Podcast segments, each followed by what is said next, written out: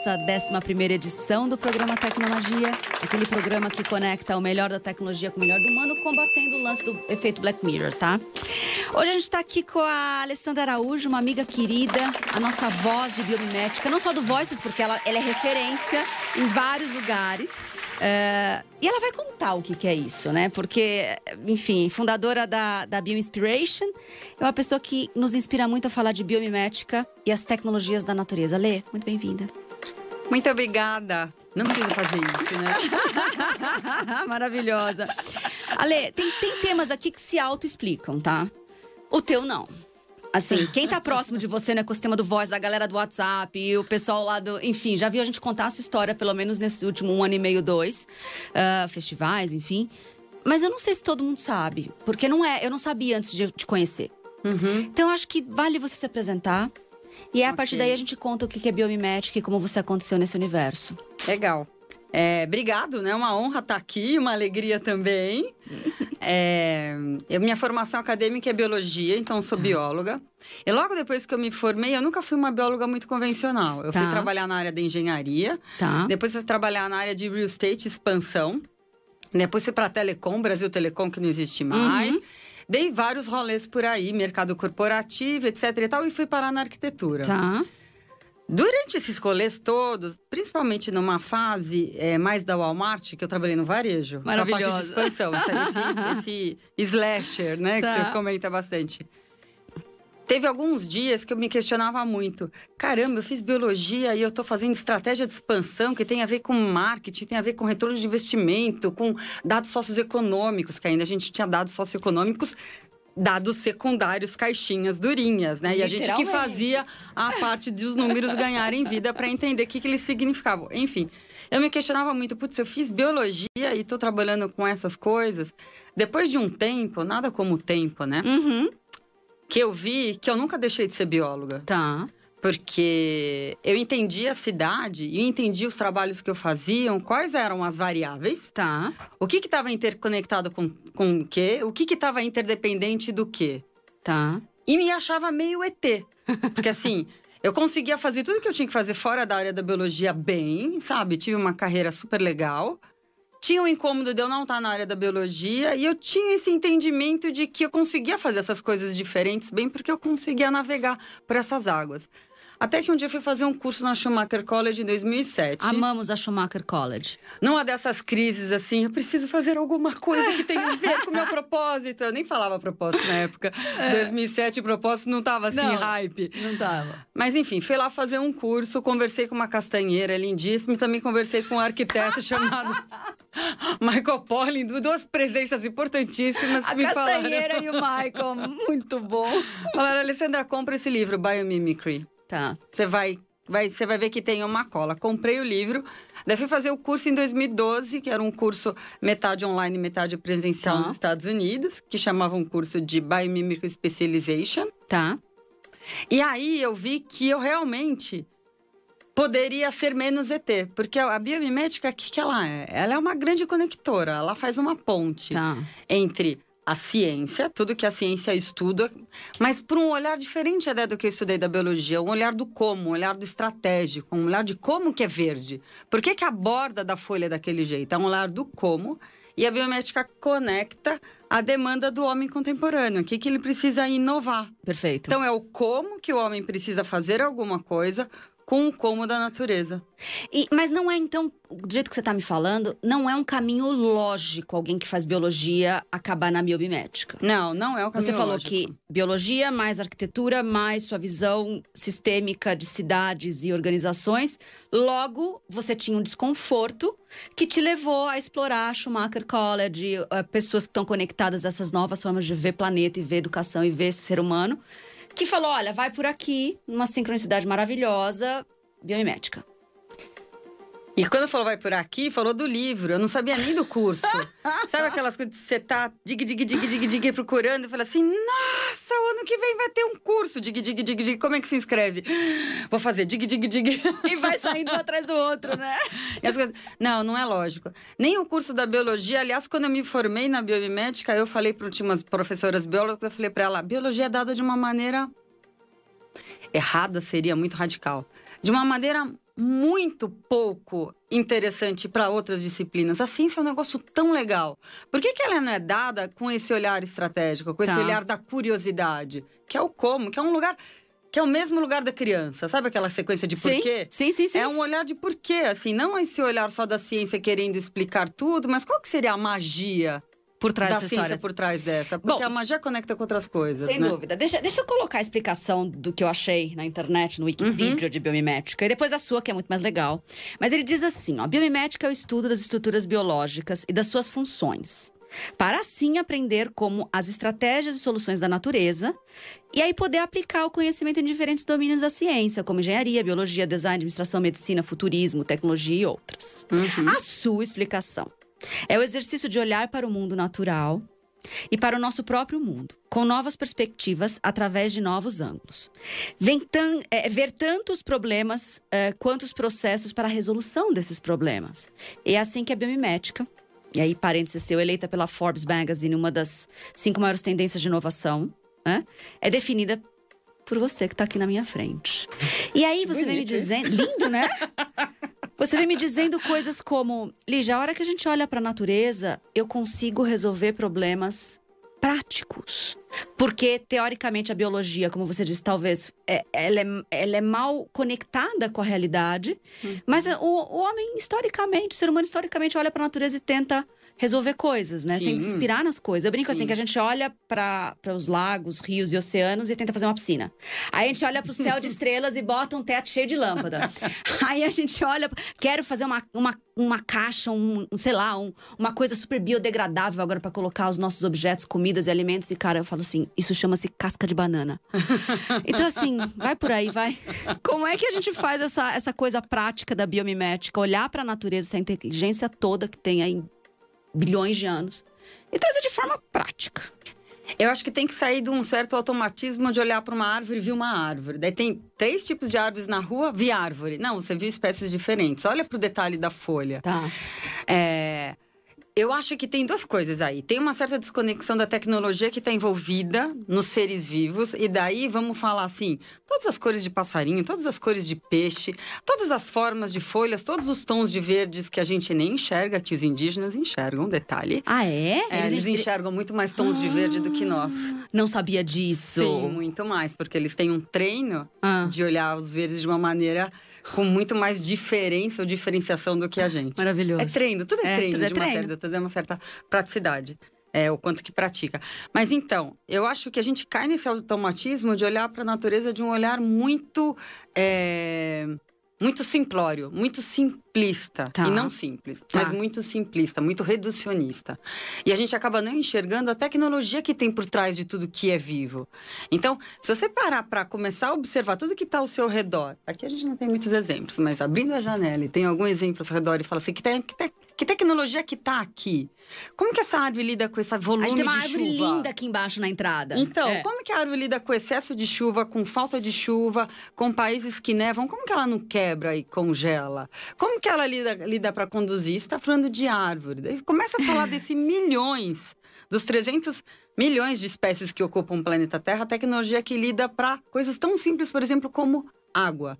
Se você lidar e observar água e falar assim, como que o homem precisa armazenar água, é, capturar água, regular água, manter água, transportar água. Transportar água. A natureza faz isso o tempo então. todo, com, de, meu, com uma diversidade de espécies muito grande. Só se você olhar pelo viés de água.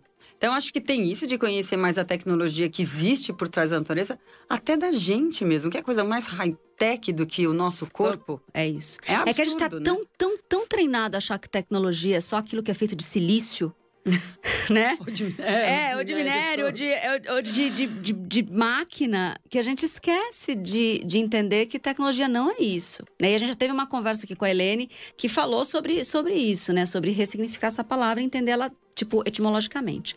Mas, como anda a biomimética? Porque você me contou uma história recente, entre 2007 e 2012. Uhum. Você fez toda a sua formação fora do país. É, qual é o movimento de biomimética no Brasil e como você enxerga isso? As pessoas hoje falam assim: olha, quero me educar. Uhum. Como conseguem se educar? Quero trabalhar com isso. Quero trazer isso para minha empresa. Comece a contar um pouco com, o, com, o que, que faz, enfim, a sua. Tá. a sua Bioinspiration? a biomimética, assim, não tem nenhum curso é, constante de biomimética no Brasil ainda. Tá. Tem cursos esporádicos. Eu dou bastante aula e faço muito trabalho que eu chamo de jornada criativa, tá. que tanto é para instituições de ensino tá. quanto para empresa, para organizações. E a biomimética, ela tanto pode ter essa necessidade, quero criar uma caixa de computador mais resistente sem usar tanto minério. Pode fazer com biomimética. Tá bom. Como se você quer fazer um processo para destravar uma criatividade, tô ali, tela azul. Não sei como que eu saio daquela situação criativa. Como que eu faço para sair dessa ligação? Problema, solução, você pode fazer uma jornada de ideação com biomimética. Ou também é, para entender melhor ou para engajar a equipe. Eu trabalho bastante com biomimética para melhorar a comunicação na equipe, engajamento na equipe, processo de inclusão. Processo de inclusão, mas a palavra inclusão é horrorosa, por definição, sim, eu acho. A gente sim. falar que precisa incluir. É. Já é um erro de design, é que é. nem lixo. É. é. erro de design, inclusão é erro de design, é tudo erro de design. tá errado.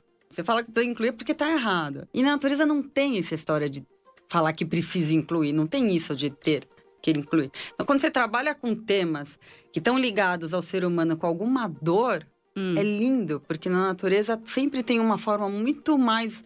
É, muito mais fluida e de fluxo de energia de nutrientes para tratar determinados assuntos. Então você não tem essa coisa de ter que criar algo para incluir.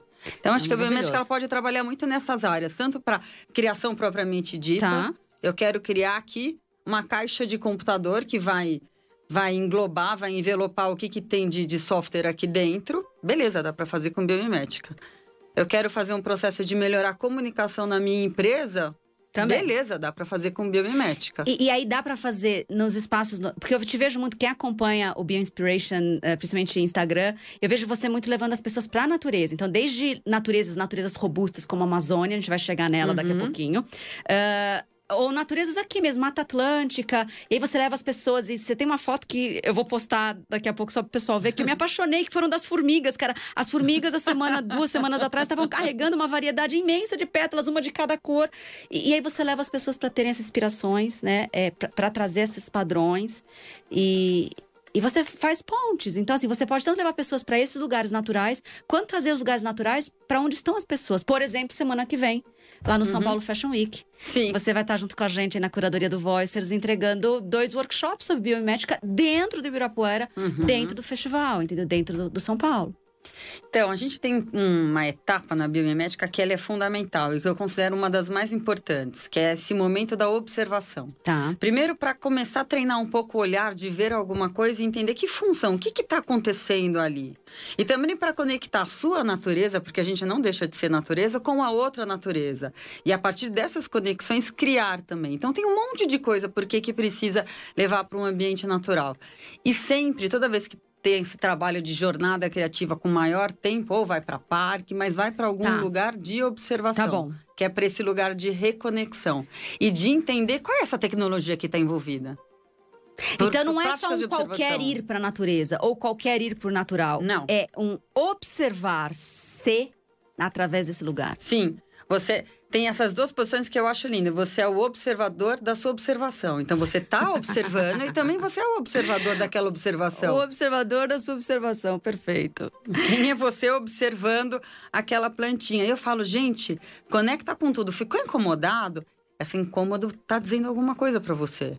Então, não só olhar para aquela. Geralmente a gente fala de planta porque planta hum. não sai do lugar, né? é. né? Não sei aquelas formiguinhas que é, é continuaram é, é, andando, que foi super legal. Mas planta você tem maior capacidade de observação porque ela está lá. Inclusive, as plantas, por não se mexerem, ah. são altamente tecnológicas. Alce. Daqui a pouco vai estar super na moda de falar da tecnologia das plantas. E é mesmo, porque elas vivem por sistemas colaborativos. Imagina, você não sai do lugar para você nem ir no supermercado e nem ir ao médico. E Como nem é funciona caçar. isso? Como funciona isso? Eu ganhei um livro esse final de semana de aniversário da Milena e do, do Everton, é, que fala exatamente dessa comunicação, né? Do Wi-Fi que existe pelas raízes e, e que é altamente poderoso, elas se comunicam muito, elas passam informação, elas passam minerais, elas passam água. Eu ainda não li o livro porque foi bem recente na minha mão, mas é um livro famoso aí. Vou Posso até um depois spoiler. colocar. Ah. Elas, as árvores mães conseguem comunicar num raio de 40 quilômetros. Oi? Oi? e daí, como elas são hubs, são árvores mães, e nos Estados Unidos, na, na linha inglesa, ah. é chamada de árvores hubs, ah. elas, as hubs vão se conectando e a floresta inteira está conectada por debaixo da terra. Cara, elas já funcionam por 5G. Porque... Há muito tempo. E não só elas se comunicam por debaixo da terra, mas cada árvore tem seu tom de voz.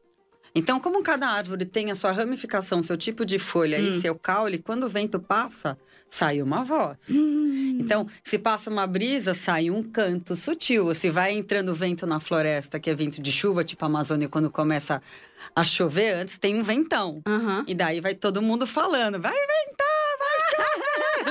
Maravilhoso! Então tem muita coisa.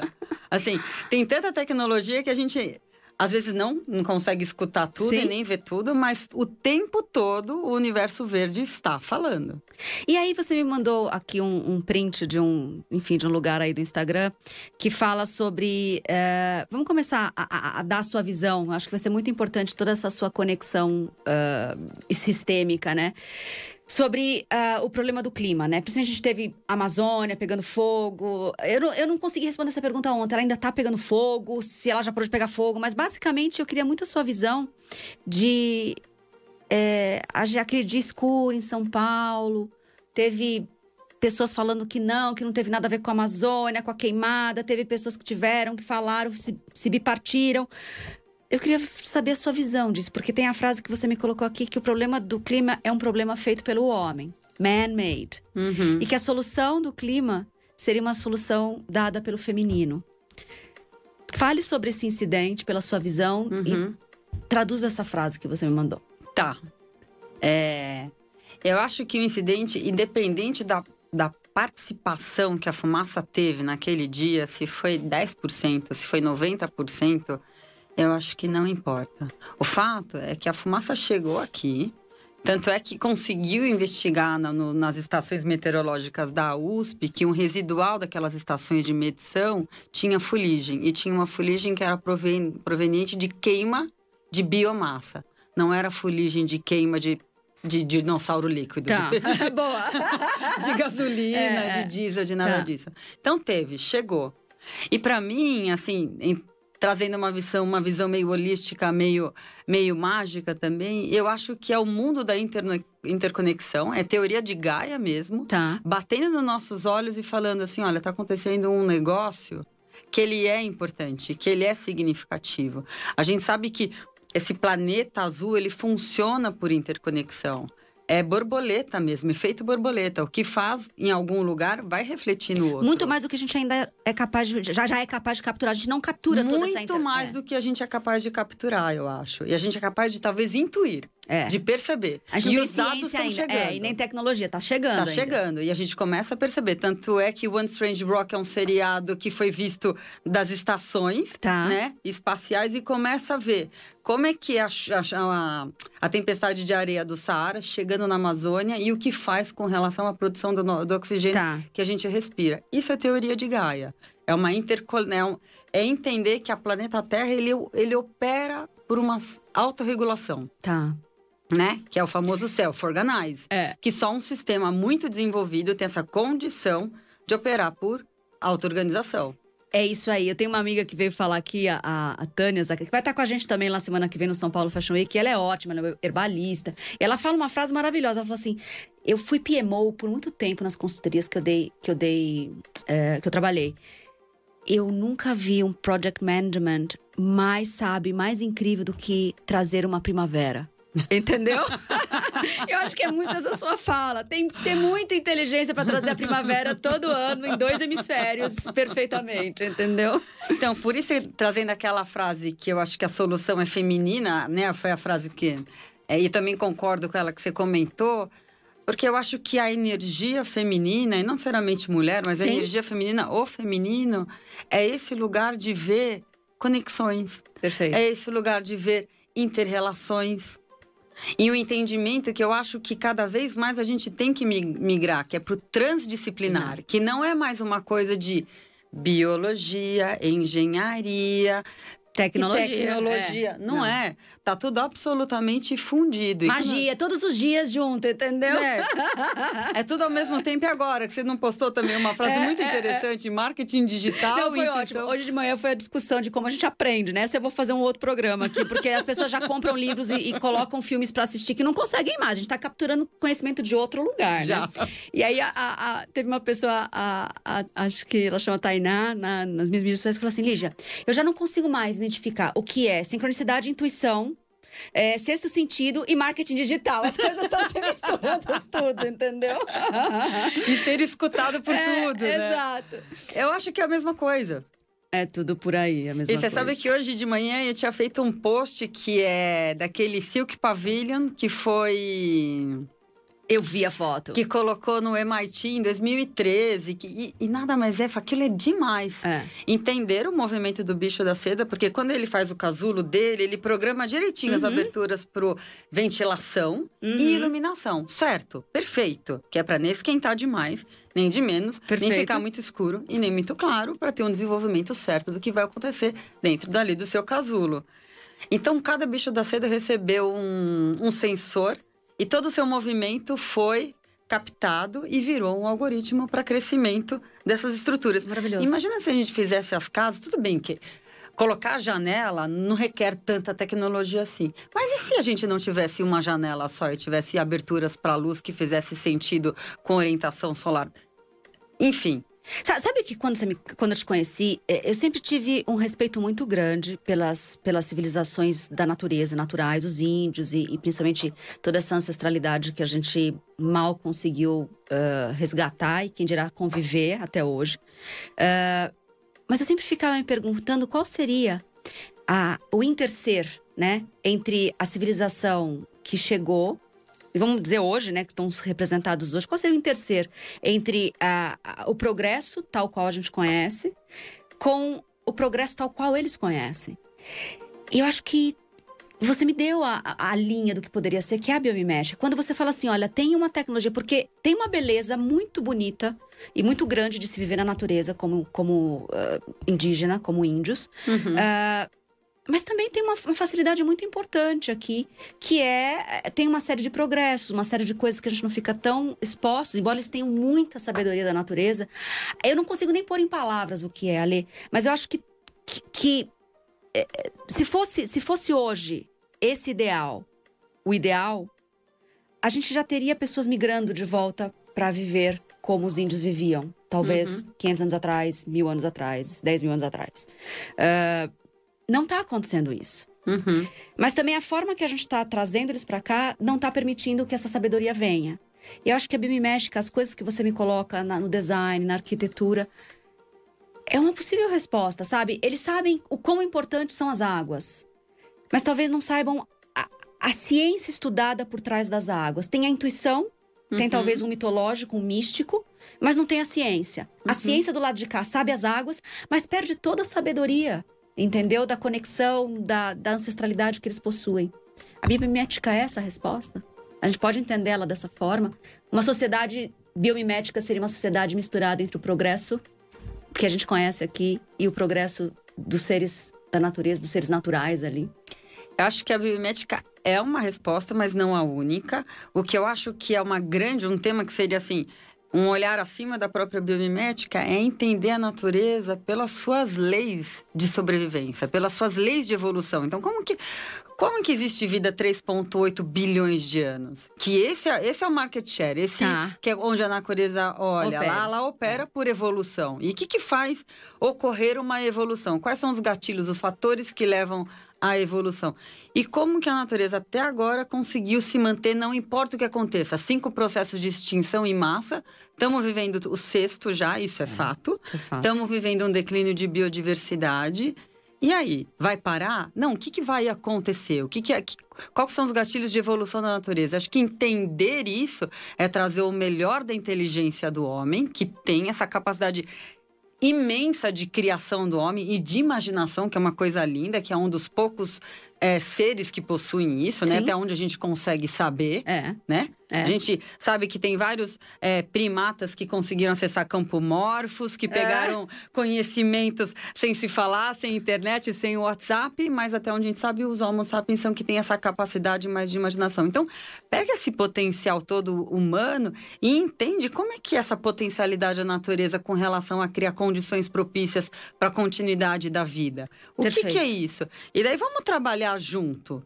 Então, eu acho incrível quando é, algoritmos de internet são resolvidos com voos de abelha. E as pessoas ficam assim, mas como assim? Eu falei assim, é porque a abelha, pensa bem, ela tem que polinizar centenas de flores por dia. Então, a flor tem uma tecnologia para recebê-la que só a abelha vê, de formato e de cor. E é maravilhoso nas suas palestras, porque imagina o mundo do avatar, é isso que a abelha vê na flor, entendeu? É um mundo super colorido, é maravilhoso ser abelha vendo a Ela flor. Ela toma um ácido é, de manhã é, e vai para as flores. e produz mel, literalmente. Mas ela tem que achar 300 folhas, 300 flores, desculpa, e voltar para colmeia. Então isso tem que ser muito eficiente.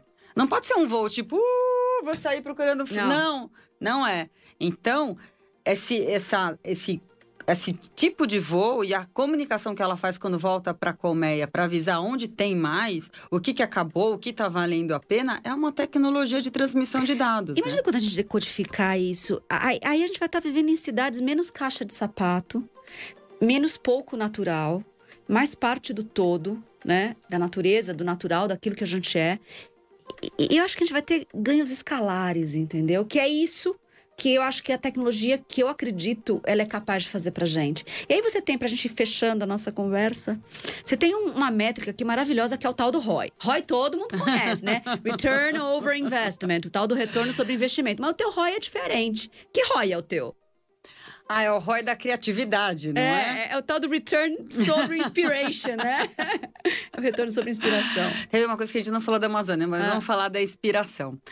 É, eu acho que tem uma coisa muito legal que a biomimética ela traz, o design thinking traz também, mas acho que o biomimicry thinking, que é o processo no qual a gente cria com a biomimética, é, é quebrar esse automatismo do problema-solução e você tem o problema, hum. um entendimento profundo de que problema é esse que a gente está falando, que tá. nem sempre o problema é ponta do iceberg, né? Tá. É aquilo que a gente vê. Então você tem esse mergulho para entender qual que é o problema.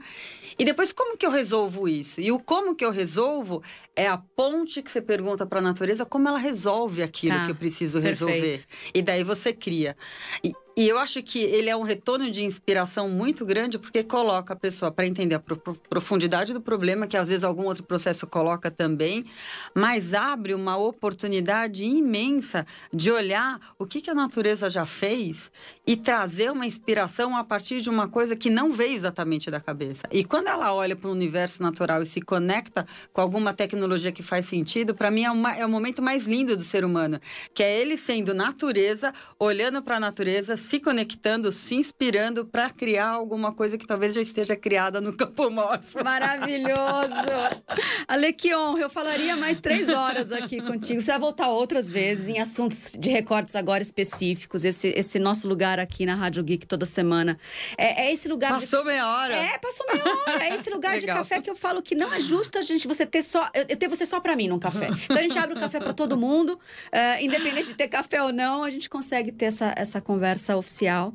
Então, assim, é, a gente teve aqui a Lê, uh, falando de biomimética, Alessandra Araújo. Uh, e desse lugar de biomimética, dá um, uma mensagem final para as pessoas, para onde te acham, como fazem, enfim, onde você está. Mensagem final é: a natureza está na gente e, e, e tendo ciente disso, a sua capacidade de criação ela fica exponencialmente maior, que eu acho que é uma coisa bastante importante ter esse entendimento que somos natureza, ela não está fora, ela está aqui. E com isso eu acho que a gente tem acesso a muito conhecimento de bilhões de anos que fazem parte da nossa matéria, isso é fato. E para me achar, tem o site da Bio Inspirations, tem o Instagram da Bio Inspirations, que eu acho que são dois lugares bem fáceis de se Exato. encontrar. Então, puxa a gente aqui na Rádio Geek ou no Voicers e a gente consegue fazer essas pontes, que é o que a gente mais gosta. Bom, pessoal, esse foi mais um Tecnomagia, combatendo aí o efeito Black Mirror, com um monte de coisa bacana que junta o melhor da tecnologia com o melhor do humano. E a gente se encontra aqui todas as terças-feiras, às 15 horas. E a gente se vê mais uma vez a semana que vem. Muito obrigada. Obrigada, Lígia.